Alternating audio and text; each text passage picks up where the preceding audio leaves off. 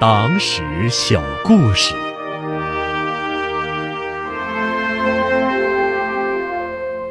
隐蔽战线的无名英雄。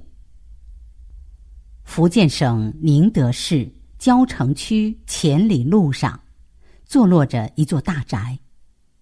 这是我军技侦工作的开创者蔡威的祖居。蔡家是蕉城的名门望族。蔡威出生于一九零七年，幼年受私塾教育，后来就读于福州格致中学、上海惠灵英语专科学校。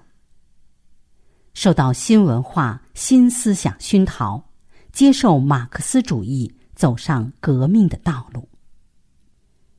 一九二六年加入中国共产党，入党后。受党组织的委派，回到宁德开展党的活动。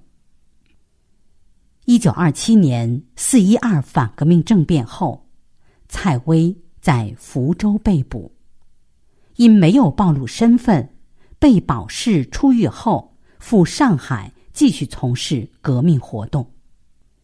一九三一年上半年，他在上海。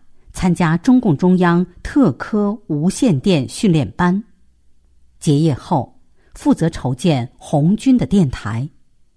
隐蔽战线有铁的纪律，上不告父母，下不告妻儿，家人自此失去与他的所有联系。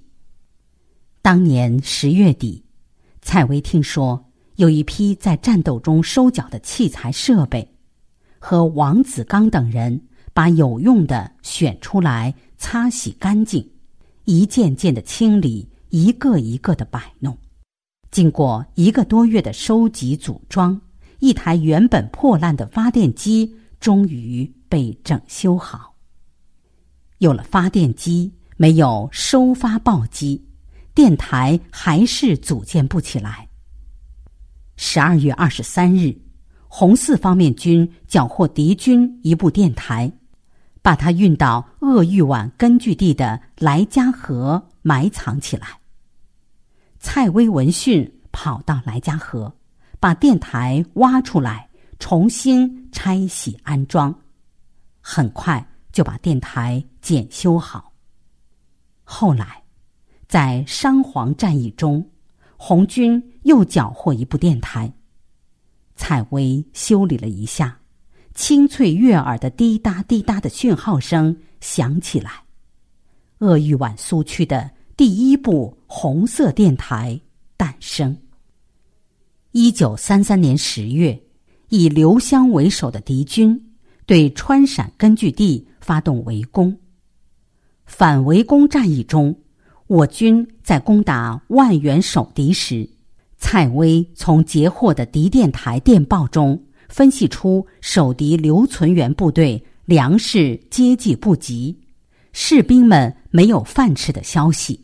我军前沿阵地红军战士以此为据，开展了阵地政治攻势，瓦解敌军。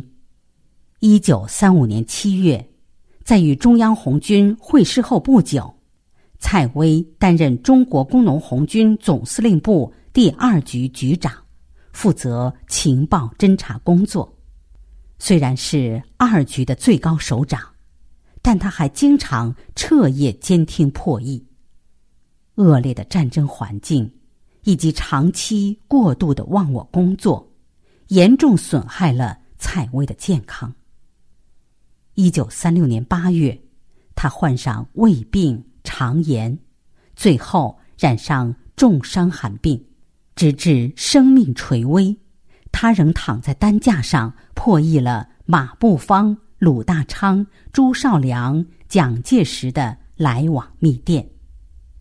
九月二十二日，无情的病魔夺去了蔡薇年轻的生命，年仅二十九岁。由于地下工作和技侦工作的特殊性。新中国建立后，蔡薇的事迹长期以来一直鲜为人知。然而，历史终将铭记。